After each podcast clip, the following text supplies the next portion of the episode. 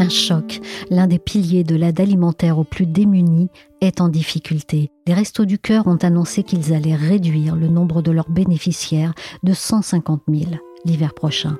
L'association créée par Coluche en 1985 est percutée par l'inflation. Le budget des achats alimentaires a doublé ces derniers mois, tandis que le nombre de personnes aidées augmente.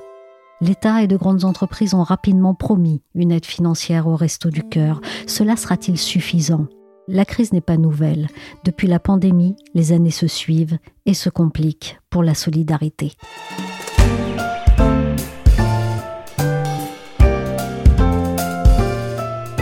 Je suis Michel Varnet. Vous écoutez La Story, le podcast d'actualité des échos. Et je vous propose de réécouter un podcast fait à l'automne 2020 les Restos du Cœur fêtaient alors 35 ans d'existence et ils nous avaient reçus dans les locaux d'une radio éphémère créée pour célébrer l'événement, mais surtout pour récolter des dons supplémentaires.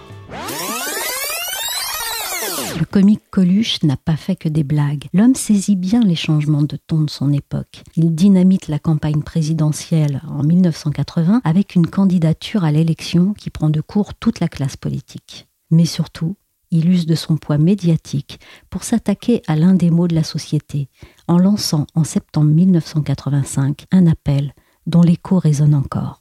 j'ai une petite idée comme ça, si des fois il y a des marques qui m'entendent, s'il y a des gens euh, qui sont intéressés par sponsorer euh, une cantine gratuite, qu'on pourrait commencer par faire à Paris par exemple, puis qu'on étalerait après dans les grandes villes de France, nous on est prêts à aider une entreprise comme ça qui ferait euh, un resto, par exemple, qui aurait comme ambition au départ de faire 2000 ou 3000 couverts par jour, gratuitement. Dans les studios d'Europe 1, ce jour-là, il y a Marie Gildas avec lui. Il forme à l'antenne un tandem atypique qui, en moins d'une année, dope les audiences de la station et produit des séquences cultes. Elle raconte ce moment de radio très libre. On travaillait, on parlait, on lançait des idées, il disait ça serait bien de faire comme une cantine, quoi, mais il faut rattraper toutes ces, ces denrées qui sont perdues, alors qu'on peut les rattraper et faire quelque chose avec ça.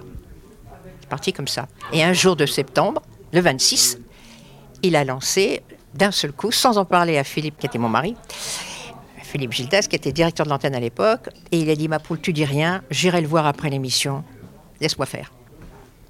Il a lancé sans première personne, donc et il est allé voir Philippe juste après en lui disant Ça y est, je l'ai lancé, ma poule, tu peux gueuler, c'est parti. voilà. C'est parti comme ça. Lui, il pensait que ça durerait un an. Lui, il l'a fait pour lancer. Il dit Le gouvernement ne fait rien, ni qu'il ne sait pas. Eh bien, nous, on sait, on le fait. Et l'année prochaine, je lâche. Ils reprendront. Donc aujourd'hui, 35 euh, ans après, eh ben, ils sont là et, c'est grâce, oui, en partie grâce à lui, parce qu'il fédère encore tellement de monde. Même les jeunes aujourd'hui connaissent Coluche, quoi. Et il est mort en 86. C'est fou, quoi. Ils se reconnaissent encore en lui. Donc, euh, c'est vraiment un fédérateur, quoi. Quelques mots assortis de quelques notes et les restos du cœur sont nés. Moi, je un rencard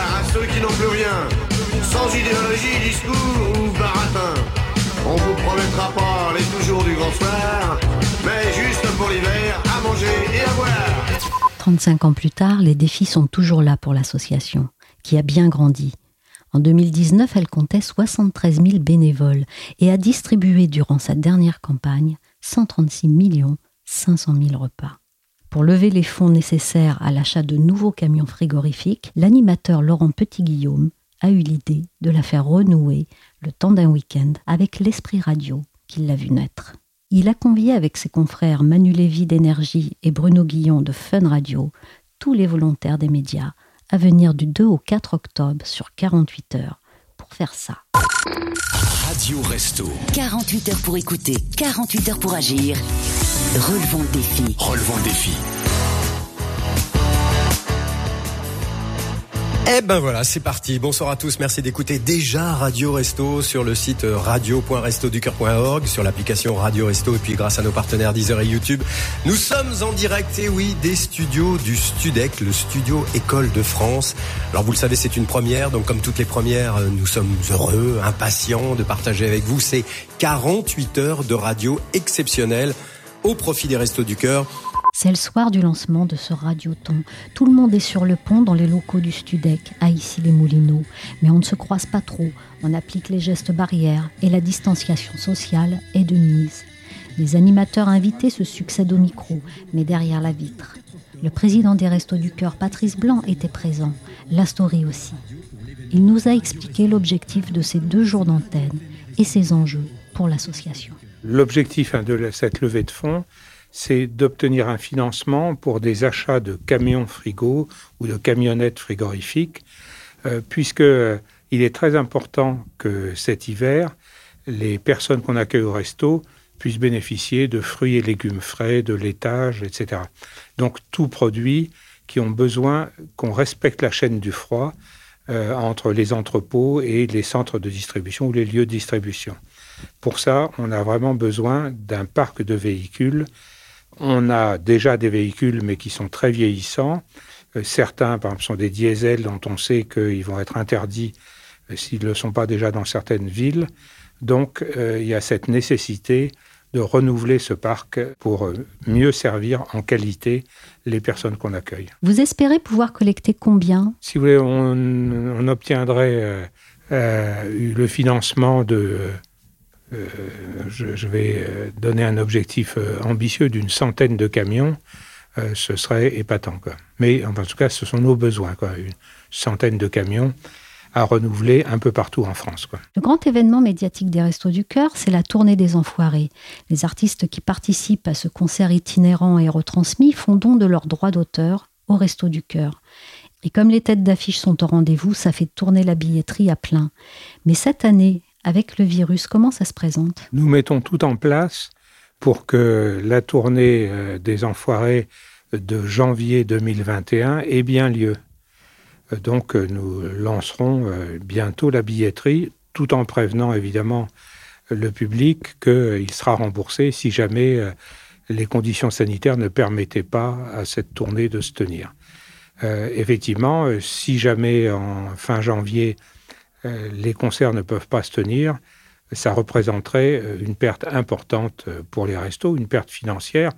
Et puis ça représenterait aussi quelque chose d'extrêmement triste, hein, puisque ce concert des Enfoirés, c'est l'occasion de fédérer vraiment les artistes et puis la population, les bénévoles, les personnes qu'on accueille, les spectateurs. c'est un, rendez-vous vraiment essentiel. si jamais les conditions sanitaires ne le permettent pas, évidemment, on respectera euh, les règles sanitaires en espérant qu'à ce moment-là, ce sera euh, pour 2022. Mais je croise les doigts, euh, c'est encore possible qu'on le fasse fin janvier 2021. Donc, on organise tout pour ça. Pour vous, la tournée des Enfoirés, ça pèse beaucoup? Ça fait autour de 12% des recettes des Restos du Cœur. Donc, c'est quelque chose d'essentiel. Compte tenu des incertitudes qu'on évoquait sur les recettes et euh, de la certitude, par contre, malheureusement, sur les dépenses. Oui, on a besoin euh, de trouver de nouveaux canaux de financement et euh, cette opération Radio Resto est un des moyens nouveaux. Et en même temps, c'est un moyen, comme les enfoirés, de fédérer autour de la cause des restos des personnes venant d'horizons extrêmement différents, hein, puisqu'on a vraiment une gamme de radios euh, extrêmement large qui vont être présentes pendant ces 48 heures. Est-ce que vous avez besoin de davantage de fonds, particulièrement cette année? Oui, alors euh, on a déjà vu à la période du confinement et puis euh, cet été une augmentation très importante des personnes qu'on a accueillies à la rue. On a vu des gens qu'on ne voyait pas en nombre aussi important, par exemple des jeunes, que ce soit des étudiants ou des jeunes sans emploi ou euh, des jeunes qui avaient des contrats courts euh, et qui se sont arrêtés, ou certains qui sans doute euh, se débrouillaient au noir, enfin peu importe. Donc on a vu l'augmentation de cette population et la situation de crise économique et sociale dans laquelle on commence à entrer en parallèle de la crise sanitaire nous fait craindre que nos centres euh, verront s'allonger des files d'attente. Le compte à rebours est enclenché pour les Restos du Cœur. Ils entrent dans leur 36e campagne d'hiver le 24 novembre. et celle-ci s'annonce particulière. Leur président le craint à juste titre. Les signaux de la précarité en temps de crise sanitaire s'affolent et les points de distribution se préparent à recevoir plus de monde. Le premier confinement leur avait amené 40% de fréquentation en plus. Depuis le confinement, plus d'un million de personnes a sollicité le secours populaire. Dans un rapport, l'association alerte sur une augmentation de la précarité en France. Parmi les demandeurs, la moitié était inconnue, auto-entrepreneurs, étudiants, salariés en CDD. Ces nouveaux demandeurs ont des profils très variés. Cela n'aura échappé à personne. Les deux confinements ont fait éclater au grand jour ce qui parfois se fondait dans la foule des rues des grandes villes. Les besoins sont importants et les nécessiteux plus nombreux.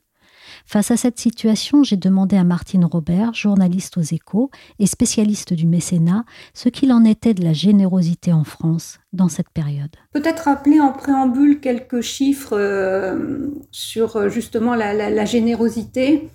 On a à la fois une générosité euh, des particuliers et des entreprises. Le tout fait à peu près 7,5 milliards d'euros. 61% viennent des particuliers et le reste donc des entreprises. Évidemment, avec la situation sanitaire, euh, le confinement, le premier, le deuxième, il y a eu une mobilisation euh, euh, générale quand même assez exceptionnelle, du moins sur toute la première période. Et évidemment, cette deuxième période, elle est un peu plus compliquée parce que beaucoup a été fait déjà et les effets de la crise commencent à se faire sentir sur la pauvreté. Donc il y a une explosion des besoins sur le terrain. Et c'est particulièrement vrai, évidemment, sur euh, l'aspect crise alimentaire et sanitaire. On dit qu'il y a à peu près un million de pauvres en plus, c'est-à-dire euh, euh, maintenant on est à 10 millions de pauvres et on voit qu'il y a 30% de plus de bénéficiaires de l'aide alimentaire, ce qui fait 8 millions à peu près, et puis 6 millions qu'on considère en situation d'isolement social. Après, il y a d'autres problèmes, évidemment, comme le décrochage scolaire pour les jeunes des quartiers les plus défavorisés. Voilà, ça a fait effectivement naître euh, toutes sortes de besoins. Martine, à quelle équation difficile s'attendent les associations pour cette fin d'année? On a le double phénomène, comme je l'expliquais, à la fois euh, des besoins qui s'accroissent à mesure que la pandémie euh, dure, et puis des donateurs qui n'ont pas une, bourse extensible à l'infini ou, qui eux-mêmes commencent à être, à être que ce soit les particuliers ou les entreprises. Donc, ça arrive au pire moment parce qu'il faut savoir que la générosité des Français, elle est quand même relativement saisonnière. 40% euh, des montants des dons arrivent sur les trois derniers mois de l'année, dont plus de la moitié au mois de décembre. Donc effectivement, on est en tension à un moment où en plus beaucoup d'événements qui habituellement euh, ramènent beaucoup de fonds ne peuvent pas se tenir le digital ne peut pas remplacer tout. Donc effectivement, c'est une période qui est un petit peu à haut risque pour les associations qui, les unes après les autres, euh, comment dire, tirent le signal d'alarme. Quelles sont actuellement les principales difficultés pour les associations pour pouvoir collecter et quelles solutions ont-elles développées? Avec ce deuxième confinement, euh, de nouveau, euh, l'interdiction de se rassembler pénalise beaucoup. On est pratiquement sur du 100% digital ce qui trouble un certain nombre d'événements euh, de fin d'année, comme par exemple euh, le Téléthon qui reçoit plus de 90% de ses dons annuels à l'occasion de cet événement qui se tient euh, en décembre, qui mobilise des, centaines de milliers de personnes habituellement. Donc, on est obligé de revoir les formats, les associations sont obligées de s'adapter, et ça en un temps quand même très limité à chaque fois. Alors, elles sont plutôt inventive. Hein. On l'a vu lors du premier confinement, euh, il y a eu des mobilisations collectives assez intéressantes. Euh, je pense par exemple à Hello Asso qui a fait une plateforme sur Internet de collecte euh, où, plusieurs centaines de collectes ont été organisées. Je pense que ça va rester d'ailleurs un élément vraiment structurant de la générosité, cette bonne habitude prise de s'associer pour faire levier de manière plus efficace. 2020, c'est une chose, mais l'an prochain, Qu'est-ce qu'on peut craindre? Une structure comme l'AMICAL, qui fédère toutes les grandes entreprises mécènes, euh, est effectivement très inquiète pour l'année à venir parce que les grands groupes euh, vont se recentrer sur des dépenses un peu essentielles pour eux. Et puis les PME, ben, il y en aura aussi beaucoup qui seront à terre. Donc très concrètement, euh, c'est une donnée qui est assez inquiétante. Et on peut imaginer que pour les particuliers, bien évidemment, ça sera pareil. Donc même si on a bien vu émerger tout un tas d'initiatives euh, à la fois pour aller plus finement sur les territoires, à la fois pour solliciter des bénévoles sur du mécénat de compétences, euh, à la fois pour euh, trouver aussi des fonds d'investissement à impact, s'appuyer sur l'économie sociale et solidaire, enfin vraiment fédérer toutes les initiatives de bonne volonté il y a quand même un manque de visibilité certain qui est euh, forcément euh, très inquiétant pour les associations. Le don a fait un bond de 22% lors du premier confinement. Une bonne nouvelle, mais dans un domaine qui traverse aussi une certaine crise.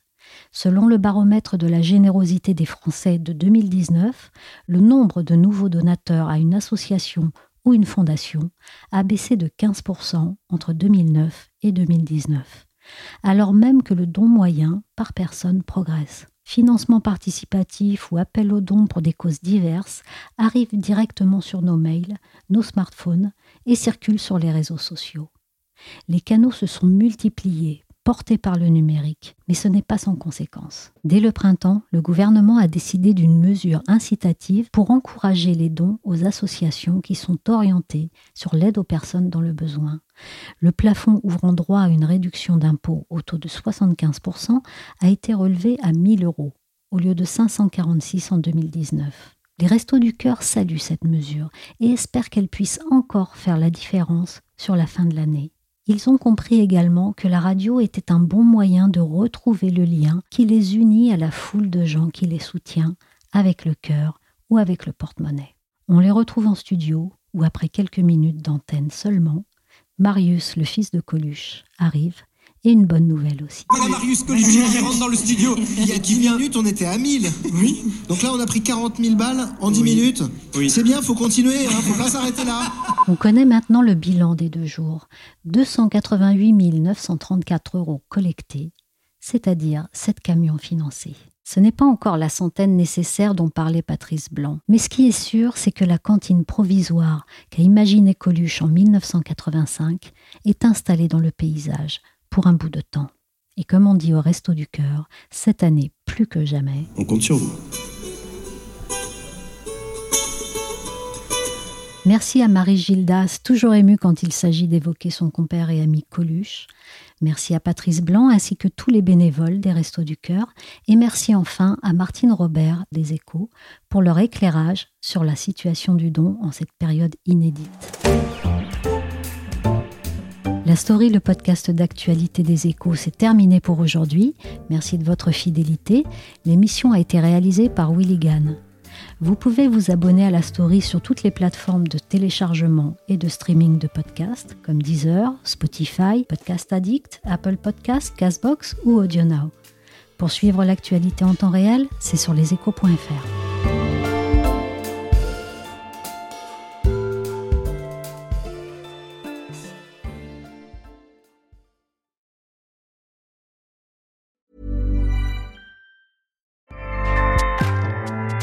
ACAST powers the world's best podcasts. Here's a show that we recommend. Hi, I'm Jesse Cruikshank. Jesse